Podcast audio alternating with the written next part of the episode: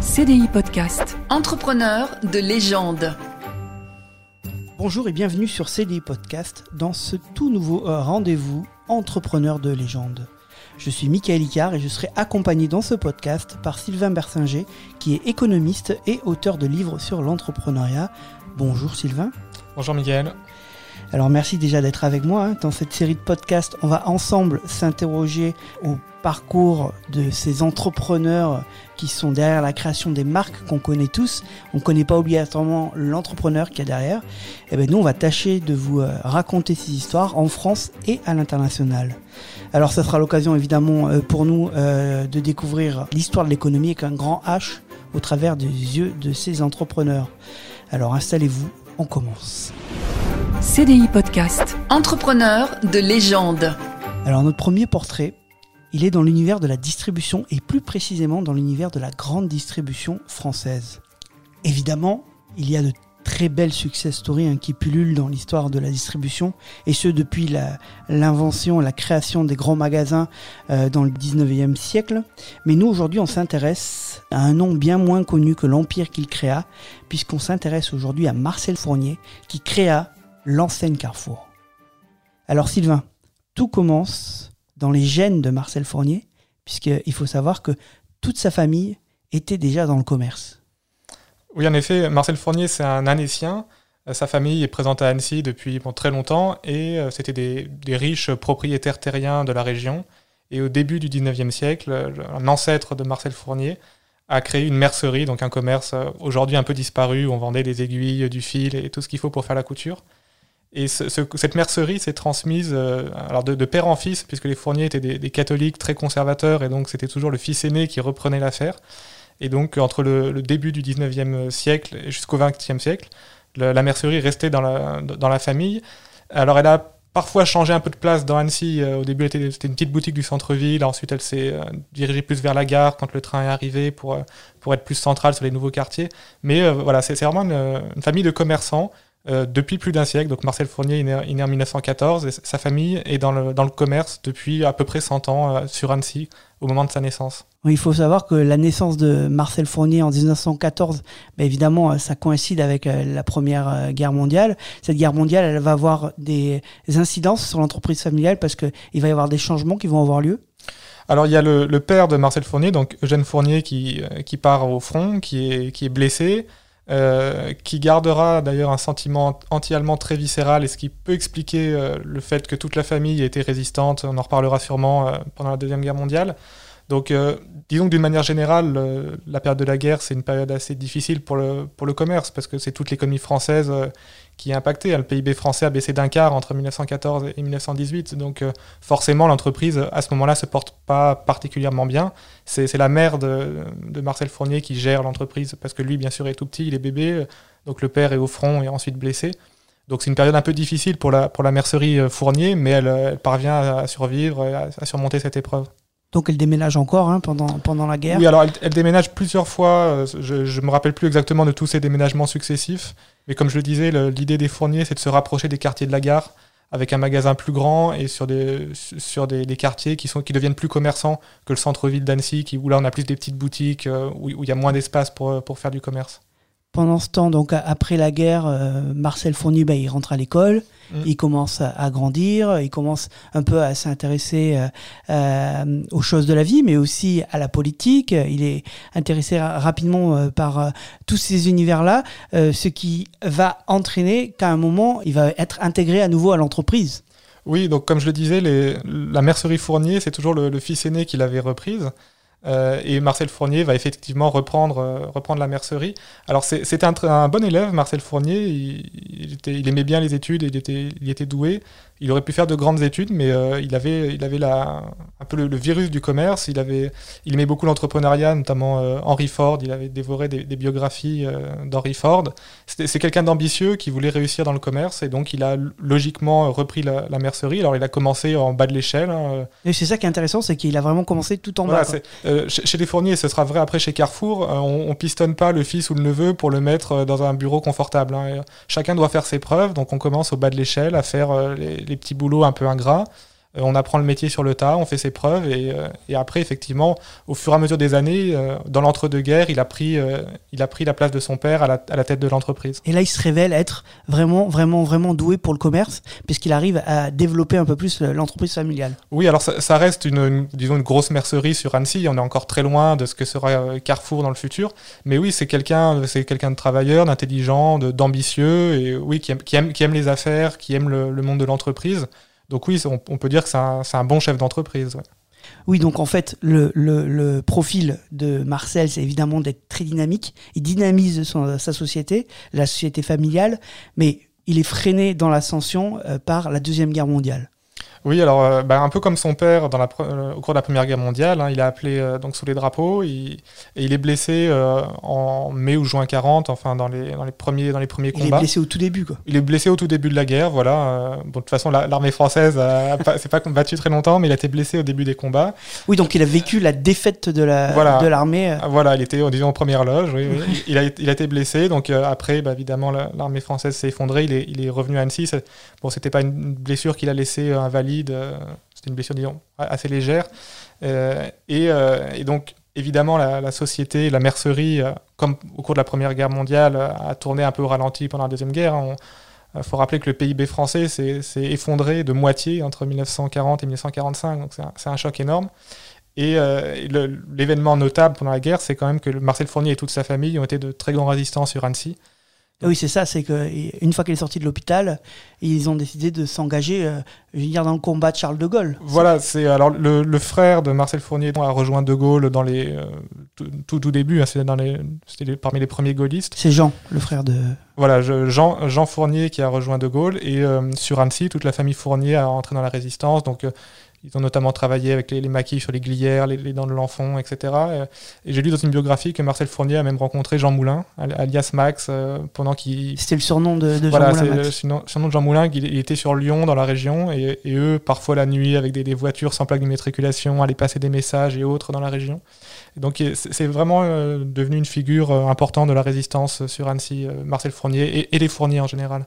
Et en parallèle, ils continuent à faire fonctionner leur magasin. Voilà, voilà. En parallèle, la mercerie continue à fonctionner. Alors, euh, comme on l'a dit, un peu ralenti. Hein, c'est pas une période très porteuse pour les affaires, mais la, boutique n'a jamais arrêté de fonctionner. Le, business a survécu à la guerre.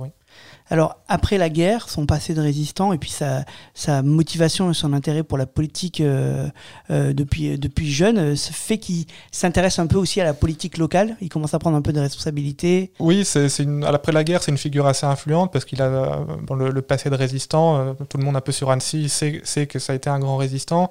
Donc il a un peu cette auréole. Il s'intéresse un peu à la politique. Il aurait probablement pu faire une carrière politique sur Annecy, de maire ou député euh, ou autre. Euh, mais il préfère euh, dans les affaires. C'était vraiment son truc. Euh, Il avait le, le virus du commerce, disons. Et il préfère abandonner la politique, alors, alors qu'une carrière aurait pu s'ouvrir à lui, il préfère retourner dans le, dans le commerce familial, essayer de développer le- l'entreprise familiale. Ben, c'est ce qu'il fait puisqu'ils en ouvrent, ils ouvrent une deuxième mercerie à Annemasse. Voilà, oui, en 1946, ils ouvrent une, euh, une deuxième mercerie donc près de la frontière suisse et euh, il essaie de développer euh, ce- son entreprise euh, autant qu'il peut. Et, et c'est justement là qu'il va euh, petit à petit fonder Carrefour. ouais. notamment euh, parce qu'il voyage aux États-Unis. C'est un tournant en euh, fait. Un il, peu. il avait, euh, c'était un de ses frères qui était en poste à, à Washington, je crois, et il, il va le voir. Il voyage aux États-Unis et les États-Unis avaient, avaient de l'avance en matière de distribution, d'automobile, etc. Et donc ce, ce voyage, ce premier voyage, puisqu'après il, il, en, il en fait d'autres, mais euh, il découvre le mode de vie à l'américaine, euh, qui à l'époque était clairement en avance euh, sur, la France. La France qui sortait tout juste de la guerre et qui était encore très, très marquée économiquement et socialement. Et, donc, il y, a, un peu des idées qui commencent à germer en lui. Il se dit, oui, on peut faire du commerce autrement, on peut faire... Il y a, il y a des premiers supermarchés aux États-Unis, l'embryon de ce qui deviendra la grande distribution qui est en train de naître, et il voit ça. Et, euh, oui, ça lui donne un peu des idées, ça, ça, ça travaille un peu dans sa tête. Oui. Et du coup, quand, euh, quand, quand il revient en France, après, après, après ses rencontres, euh, il, avait, il avait des conférences et tout, euh, il décide de dépoussiérer un petit peu euh, sa, sa, boutique, ce qu'il faisait, et il change un peu de style, il commence à soigner la publicité, à, à, changer un peu le style de fonctionnement de sa communication et même de sa boutique en France.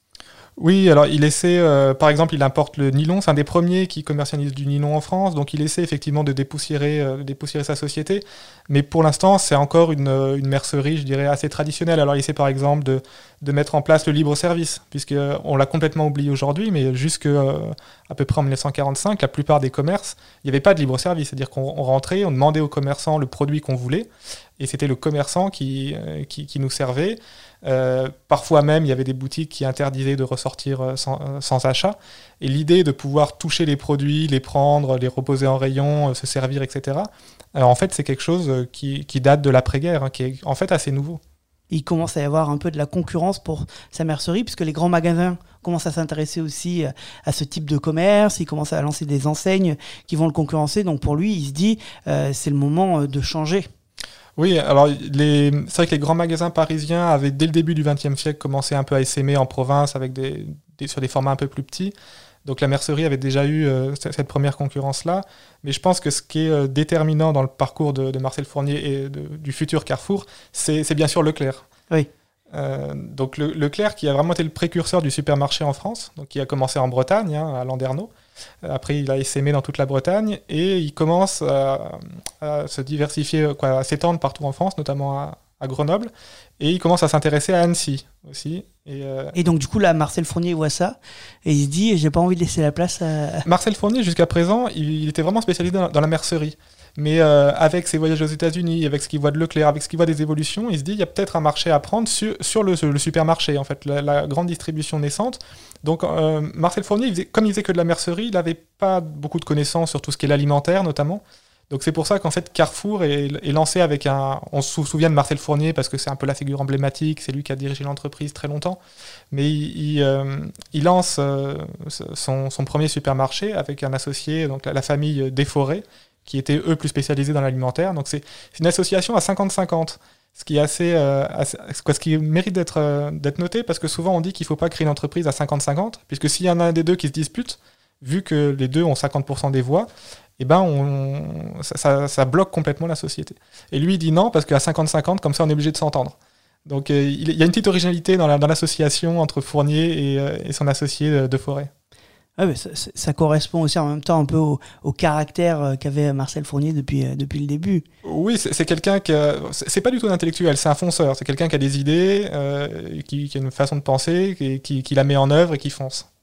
Et donc du coup, c'est intéressant puisque là, il commence à se demander ce qu'il va lancer comme euh, magasin et donc ça se profile d'être un supermarché.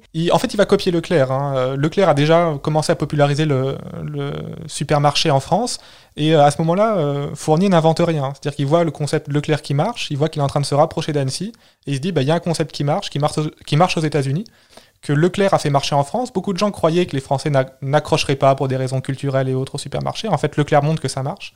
Et lui euh, saute dans cette roue, en fait, et ouvre son premier supermarché euh, à Annecy. Et il va lancer donc du coup Carrefour. Et d'ailleurs, c'est intéressant, euh, le nom Carrefour, d'où ça vient? Alors, le nom Carrefour, ça vient bah, tout simplement que c'était situé à un carrefour. Donc en fait, il a... C'est fou ça. Oui, voilà. moi, quand j'ai appris ça, je me suis dit, c'est fou. alors en fait, c'est pas directement le supermarché. C'est-à-dire que Marcel Fournier avait créé une société de, euh, dans l'immobilier. Euh, il avait des placements immobiliers aussi. Et il avait euh, donc des locaux de sa société immobilière qui étaient situés à un carrefour. Et donc, à l'époque, c'était le nom de cette société Carrefour n'était pas censé devenir une marque. C'était juste le nom de la société immobilière qu'il avait appelé Carrefour comme ça.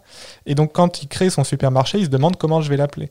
Euh, alors la, première idée qu'il a, c'est Agora, pour avoir l'idée un peu d'un ah endroit où il y a beaucoup de monde.